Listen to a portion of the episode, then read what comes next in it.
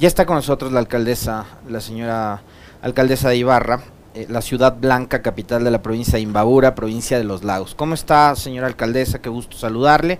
Andrés Caco está junto a nosotros. Le saludamos desde los estudios de Radio Pichincha, Liceni Spinelli y Alexis Moncayo. Em, creo que la noticia está ahí. Eh, de entrada yo le quisiera pedir a usted un breve comentario, ¿no? Como primera autoridad local eh, de lo que está viviendo hoy su ciudad. Bienvenida, buenos días.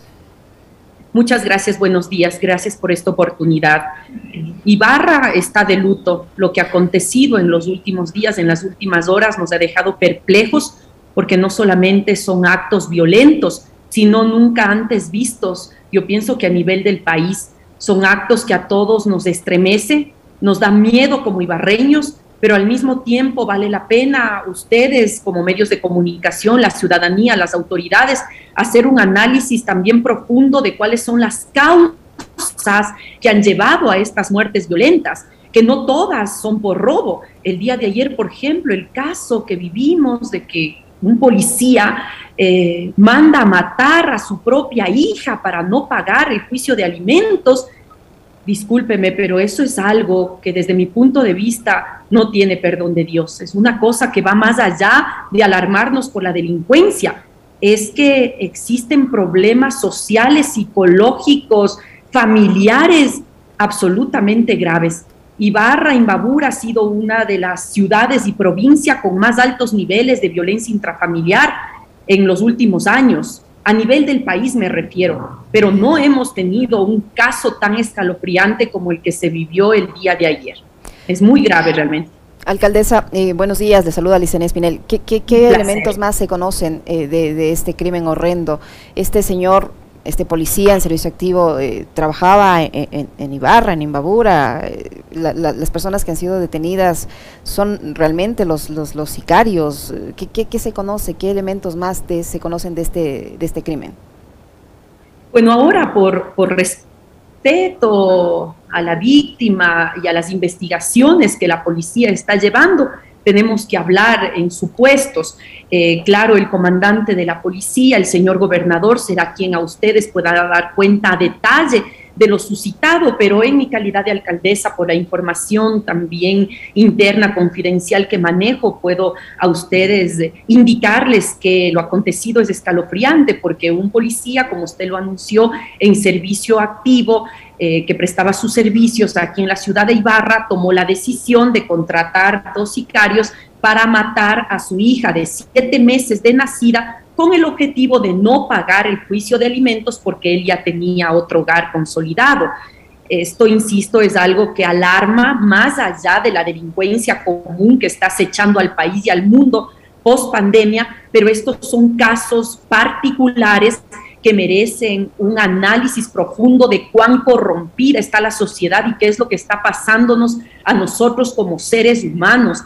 Es algo realmente grave, grave, me preocupa y estamos analizando el tema de forma global, pero también haciendo particularidades, porque mire, ahora vamos al otro caso que pasó eh, hace pocas horas.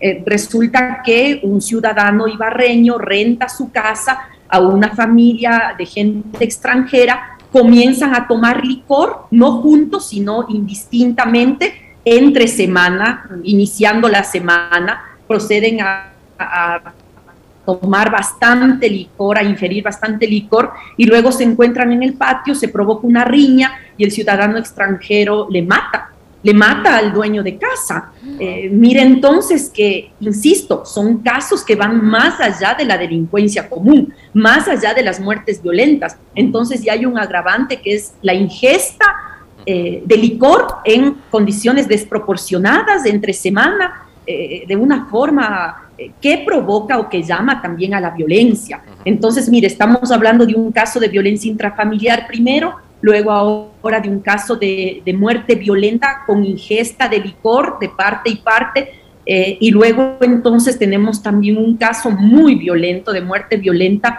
por robo en el, a, los exteriores de una institución bancaria en plena luz del día, con presencia de mucha gente, donde un menor de edad presencia la muerte de su progenitor. Y, y eso es algo insisto, que, a nosotros nos adolí y nos preocupa y que va más allá de poner más cámaras, que lo estamos haciendo, va más allá de, sacar más policías a la calle, que salgan los militares, eso ya se ha el interior se dice ¿Qué está ¿Qué pasando como seres humanos? ¿En qué momento esto se descompuso a un nivel de que estamos actuando contra nuestra propia raza humana? No, no puedo entender. Esto es muy grave.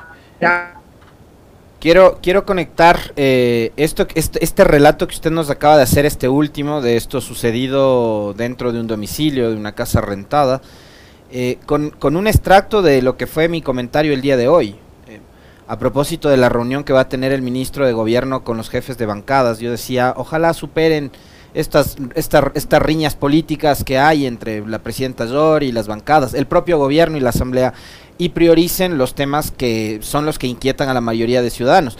Y hay algo que me ha llamado poderosamente la atención, y esto fue parte del comentario que hacía hoy en, el segmento de opinión alcaldesa, y es que las, eh, las preocupaciones de los ecuatorianos son ahora inseguridad, en primer lugar, crisis económica, desempleo, salud, pero aparece entre las cuatro primeras inquietudes y preocupaciones el tema de las adicciones y el excesivo consumo de alcohol y droga, y usted nos acaba de dar eh, esta información que tiene mucho que ver con esto. Entonces, em, en la entrevista que tuvimos hace un par de días acá con el ministro Carrillo, él también nos decía e interpelaba a los gobiernos locales, concretamente a los municipios a todos los GAF, pero en, realidad decía los que han hecho los municipios para ayudar en el tema de la seguridad y demás, ¿no? Tratando ya como de endosar la responsabilidad de estos temas, que de paso es, eh, digamos, eh, constitucionalmente una competencia que tiene que resolver el gobierno central. Pero en, en, las últimas horas ha estado el ministro Carrillo en Ibarra. No sé si se ha reunido con usted, han hablado de estos temas. ¿Le ha, ¿Le ha, planteado usted esta inquietud a propósito de lo que le acabo de mencionar? Y ahí ya no solo debería intervenir el Ministerio de, del Interior con eh, todo el contingente policial y la seguridad. También ya tiene que intervenir el Ministerio de Salud, el Ministerio de Inclusión Económica y Social. Por lo que usted también decía, alcaldesa, esto se está convirtiendo en un problema muy grave, estructural, en donde estamos perdiendo la esencia, las personas, la esencia de ser seres humanos. Por supuesto, y muchas gracias. Mire, ya no existen llaneros solitarios. El tema de la inseguridad que vive el país y que hoy está viviendo nuestra ciudad merece que nos unamos no puede ser posible que entre autoridades siempre busquemos culpables, al contrario, tenemos que sumar el hombro y colaborar en todo cuanto sea posible, más allá de quien sea la persona que brille o dé o no la información. En nuestro caso, en Ibarra hemos tenido una muy buena relación y articulación con la policía, con el señor gobernador. El día de ayer recibimos a nuestro señor ministro en un espacio muy formal pero requerimos más apoyo. Y este ya no es solo un apoyo moral, no solo un apoyo de una visita de una alta autoridad, sino recursos económicos. Lo que ayer, por ejemplo, el ministro dijo es una realidad, que hacen falta policías a nivel del país. Mire que en la poca policía que tenemos en Imbabura y en Ibarra han dispuesto que vaya a dar servicio en la provincia de Esmeraldas, porque también los niveles de delincuencia están superando eh, toda normalidad como en Ibarra no existían estos actos violentos tan dramáticos como lo que estamos hoy viviendo, pues se dispuso que el personal vaya a prestar servicio en otra provincia. Ahora no solo que requerimos que vuelvan, ahora requerimos que también a Ibarra se le dé un tratamiento especial y que haya presencia policial en las calles. Necesitamos militares en las calles. La municipalidad ha hecho inversión en cámaras de videovigilancia, por ejemplo. Mire que tuvimos el caso también de una muerte violenta hace poco y logramos capturar a los delincuentes solo con las cámaras. Solo haciendo un seguimiento con las cámaras se les logró capturar. Sirven, pero no son suficientes. Es que el problema que estamos viviendo en Ibarra no quiero que le vean solo como de inseguridad, porque las muertes que ustedes conocen a nivel del país no han sido todas por robo, no son todas temas de, robo, de atraco por, quitarle dinero o algún bien a una persona. Hay otras cosas de trasfondo como violencia intrafamiliar, drogadicción, minería, alcoholismo, migración, prostitución, que hacen que, que todo esto desmejore y se complique aún más. Creo que con estos condicionantes y estos agravantes, más bien sería el término, con estos agravantes, pienso que las autoridades nacionales deben poner una atención particular en Ibarra, porque no es lo mismo que vemos en otras ciudades del país, la delincuencia común, por así decir, el sicariato común. No es normal que un padre mande matar a su hija de siete meses. Eso, discúlpeme, pero merece una reflexión social profunda. La gente no puede quedar impávida. Hay que estar mal de la cabeza, definitivamente, ¿no? ¿Qué está pasando? ¿Y, qué nos lleva a eso? Mire, el odio que la gente transmite a través de las redes sociales es espantoso. Es una cosa que da realmente temor. Y nuestros hijos mirando eso, entonces, ¿cómo esperamos que el día de mañana no sea alguien enfermo mental el que, el que haga lo que está haciendo? Si, si durante el tiempo en el que uno se forma está viendo violencia, está viendo sangre, está viendo maltrato, y no solo directamente en casa, sino todo el tiempo a través de las redes sociales la gente está conectada todo el tiempo y eso es de lo que se está alimentando. Creo yo que eso está haciendo que la gente pierda la razón y que tenga realmente ya problemas psicológicos graves. Cuando se le detiene al señor en mención, pues él dice que sí, que lo hizo y ya. Ni siquiera lo niega, ni siquiera tiene una actitud tal vez de, de, susto, de, pedir perdón. Él inmutado, que lo hizo y ya. Es, es grave. Esa es la gente con la que nos estamos rodeando en la calle, o sea, es la persona que viene a hacer el trámite en el municipio, es con la que yo tal vez me reúno el fin de semana en un barrio. ¿De quién estamos rodeados? Es la pregunta. ¿Qué es lo que pasó con la sociedad y en qué momento nos pasó esto? ¿Y qué estás haciendo tú para impedirlo? ¿Cómo estás cuidando a tus hijos? No es cuestión de más cámaras ni más policías. Yo ayer pensaba con el ministro, le digo, sacamos perfecto toda la policía a la calle, todo el ejército a la calle. ¿Cómo impido entonces que un padre mande a matar a su niña por juicio de alimentos? Igual lo iba a hacer, de cualquier forma, con o sin cámaras, lo hizo. Alcaldesa, ¿y, cuál fue el compromiso al que llegó el ministro del Interior con ustedes como autoridades? ¿Ustedes no van a solicitar, igual que lo ha hecho eh, la ciudad de Esmeraldas, la declaración de emergencia? Estamos valorando aquello y creo que es oportuno y necesario. El día de ayer el señor ministro no pudo quedarse a toda la reunión, estuvo al inicio, dio una apreciación general de los hechos y luego tuvo que retirarse. Entonces, mi consejo municipal el día de mañana a las 3 de la tarde va, 3 de la tarde va a reunirse. Primero porque vamos a sacar una declaratoria de cumplimiento obligatorio en la ciudad de que no se puede circular dos personas en una moto.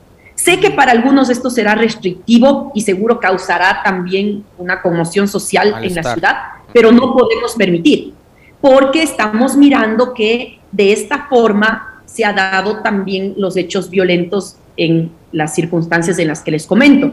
Es decir, que eh, dos personas en una motocicleta han estado involucrados en estos crímenes. Ahora, también vamos nosotros a fortalecer una ordenanza que ya tenemos para exigir a los bancos, a las instituciones financieras, que tengan guardianía externa, que tengan cámaras externas, que tengan detector de metales y una serie más de condicionantes que si no lo hacen vamos a tener que multar fuertemente. Para en algo poder prevenir el delito. No vamos a poder eliminar el delito. Esto yo, yo pienso que es un problema social muy poderoso y muy fuerte y muy profundo también, pero en algo se puede evitar. Ahora hemos sido muy reactivos. Le matan a alguien, el comité se activa. Viene el ministro, llama el gobernador a la mesa de seguridad. Pero necesitamos ser más preventivos. Así que vamos a actuar de una forma bastante fuerte. Espero que la ciudadanía colabore, si no será multada y sancionada y esto lo haremos el día de mañana a las 3 de la tarde. ¿Esta prohibición para los motociclistas, alcaldesa, es para la, ocupación de dos hombres o de o, puede ser o de solo dos personas, independientemente de si son No podrán ir dos personas en una moto. Tendrá que ir una sola persona portando un chaleco y en el chaleco la identificación de la placa y obviamente con placa la motocicleta. Insisto, para una, una ordenanza municipal, pasa por, por una ordenanza municipal aprobada en consejo. Correcto, tenemos una ordenanza ya aprobada, pero vamos a reformarla porque una de nuestras concejalas, que se llama Lucía Pozo, que es abogada, el día de hoy ha presentado una reforma con una serie de condicionantes que me parece muy interesante, que la comisión respectiva lo, lo va a analizar. pero mientras analizan, discuten, usted sabe, en este ámbito político también es delicado el que se llegue a un consenso, vamos a tomar una resolución el día de mañana de carácter obligatorio en la ciudad y de aplicación inmediata mientras discuten, vaya a pasar alguna otra desgracia o le vuelven a matar a alguien utilizando una motocicleta como, eh, como medio de movilización, sería terrible. Mire que ayer estando en la mesa de seguridad provincial eh, liderada por el señor ministro es que ocurre esto. Estábamos reunidos y ese momento se activa la alarma porque estábamos en el ECO 911 y ese momento nos dicen mataron en este momento a una niña en Priorato. Estando en la reunión, puede usted imaginar. O sea, estamos realmente complicados con esto. Ahora, usted, usted también decía algo eh, con lo cual coincido plenamente, alcaldesa, y es eh, que es inexplicable. O sea, solo un psicópata puede ser capaz de mandar a asesinar de la forma tan violenta eh, como lo hizo este policía a una niña de ocho meses. Pero, digamos, hay, hay, un, hay un efecto y es este efecto post pandemia. O sea, no estuvimos preparados nunca para la pandemia. No, no, sabíamos a lo que nos enfrentábamos y fue una cosa de ir, de ir aprendiendo día a día, pero ese encierro total de 3, 4, 5 meses y ese encierro parcial de casi dos años e ir tratando de nuevamente retomar las actividades y de tales, eh, ha sido un choque muy fuerte y creo que tampoco estuvimos preparados para la pospandemia. Eh, hay unas afectaciones muy graves a la salud mental de las personas y digamos, ahí el Estado ha hecho poco, casi nada por atender precisamente el estado de salud de los ciudadanos de este país. Eh, acá en Quito también hemos visto casos de suicidios a, la semana, personas que se lanzan de, los puentes, que se quitan la vida, que se cuelgan de un árbol. Eh, y eso creo que tiene que ver mucho con, una serie de condicionantes em, que hay actualmente y que tienen que ver con la pospandemia.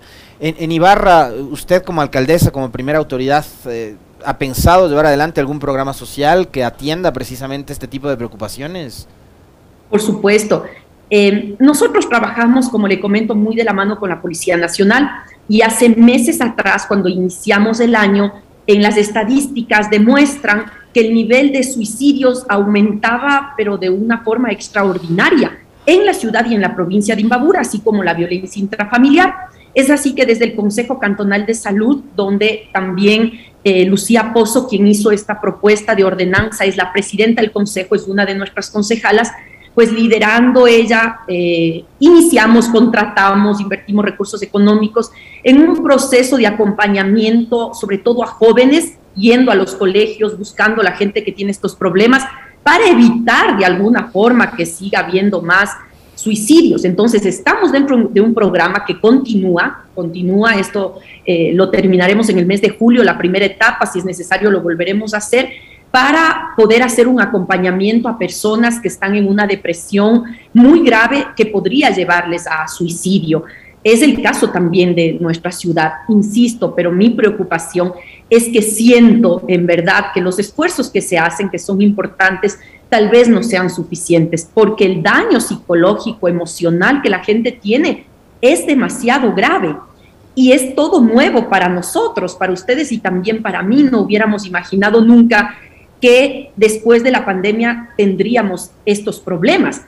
Mire que hace poco también en una unidad educativa que también eh, evidencia violencia en, las aulas de los niños y de los jóvenes de las unidades educativas, pues eh, uno de los chicos agredió a otro compañero y le sacó los dientes.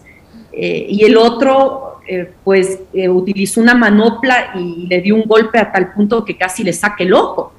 Eso pasó en una institución educativa en el recreo en medio de todos los niños hace poco. Ayer nuestro director distrital de educación hacía mención que no solamente estemos preocupados de la delincuencia común que nos mata en la esquina, sino que también los niños y los jóvenes están afectados psicológicamente después de la pandemia y actúan de forma súper violenta en contra también de sus compañeros, con casos puntuales que han sucedido. Entonces, el problema, insisto, va más allá de la delincuencia común, más allá de un robo afuera de un banco o más allá de un sicariato, tal vez por temas de minería. Es un problema social de, enfermedad de la gente, psicológicamente hablando, que yo creo que requiere una atención especial, pero no solamente de las autoridades, sino de cada familia. Regresemos a ver a nuestros hijos qué les está pasando, dónde están, qué están haciendo, qué están viendo, cuán afectados están después de la pandemia. Eh, parece que todos estamos muy preocupados en volver a trabajar y recuperar el dinero que hemos perdido, pero nos olvidamos que nuestros niños estuvieron dos años encerrados en la casa, que no han salido a un parque, que se han dedicado solo a las redes sociales y que también están afectados psicológicamente. Unos más, otros tal vez menos. Es terrible. ¿Qué, eh, qué otras acciones o qué otras eh, medidas se van a adoptar mañana en la reunión del Consejo Alcaldesa? será una puntual esta resolución en cuanto a no permitir que la gente se traslade o se transporte en una motocicleta si no está una sola persona en motocicleta. No puede haber más de una persona, hombre o mujer, solo una. Eh, todas las medidas restrictivas, eh, más bien no restrictivas, sino, sino yo diría eh, de prevención en las instituciones financieras también por lo acontecido, eso puntual y formal en una resolución. Y luego en próximos días yo les estaré comentando o pueden también invitar a nuestra concejala que propuso o al presidente también de la Comisión de Seguridad, que es el señor Leonardo Yepes, para contarles cuáles serán las siguientes medidas, porque mire ahora cuál es el problema acá. Tenemos mucha gente en condición de movilidad, aun cuando migrar es un derecho y no hay que promover tampoco el odio y, mucho menos eh, actos violentos en contra de personas de inmovilidad. Hay que tener cuidado con eso, pero existen en Ibarra una gran cantidad. Y muchos ibarreños están rentando sus casas o sus apartamentos a gente en condición de movilidad. El problema, como en el caso que suscitó, donde este arrendatario le mató al dueño de casa, pues no tenemos datos del señor. El arrendatario no sabía quién metió a su casa simplemente le puso un precio, entiendo que él podía pagarlo y le dejó que, esté en su casa, pero no hay una base de datos ni, ni una identificación de esta gente. Cosa que le hace mal a usted como arrendatario y es muy peligroso, pero que nosotros queremos también regular desde un cuerpo normativo para que sea obligatorio cuando usted rente a alguien el que nosotros tengamos todos los datos por si acaso suscite algún acontecimiento como el que pasó hace horas y, en estos días. Seguro tampoco, como todo lo que les he mencionado, esto será sine qua non para que ya no existan muertes violentas o que no hayan eh, víctimas mortales o, de la delincuencia, pero en algo vamos a poder disminuir el riesgo. De eso se trata, de disminuir el riesgo, no de eliminar, porque es un problema social del que ya estamos hablando, que es más grave de lo que uno podría hacer con un policía o una cámara, pero vamos a evitar, evitar. Igual cuando una persona vaya al banco a, hacer un depósito o hacer eh, alguna transacción con, fuertes sumas de dinero, tiene que llamar a la policía para que le acompañe. Es gratuito, no le cuesta nada, pero si lo hace eh, de una forma irresponsable, pues hay también muchos de estos delitos que han tenido ya un seguimiento. Es decir, es una muerte selectiva, no fue casual. A ti te estuvieron siguiendo, saben dónde vives, cuánto dinero tienes, cuándo fuiste, con quién vas. Entonces sacas la plata, te matan y te quitan la plata. Es lo que ahora estamos viviendo, así que no solo espere de nuestra parte que estamos ahí al pie del cañón y bien preocupados, pero ¿qué está haciendo usted también como ciudadano para colaborar con lo que estamos viviendo? Muchísimas gracias, alcaldesa, por su tiempo, por la información que nos ha proporcionado Andrea Escaco alcaldesa de Ibarra, que estaba con nosotros. Espero haber pronunciado bien su apellido. Gracias. alcaldesa, muy amable. Está muy bien, les agradezco y espero me den la oportunidad porque este es un tema que tiene todavía muchas acciones por implementar y hacer una valoración también de lo que está sucediendo una vez que la Policía Nacional arroje ya formalmente el producto de su investigación. Muchas gracias y buen día. Gracias a usted. Lo propio. Muchísimas gracias.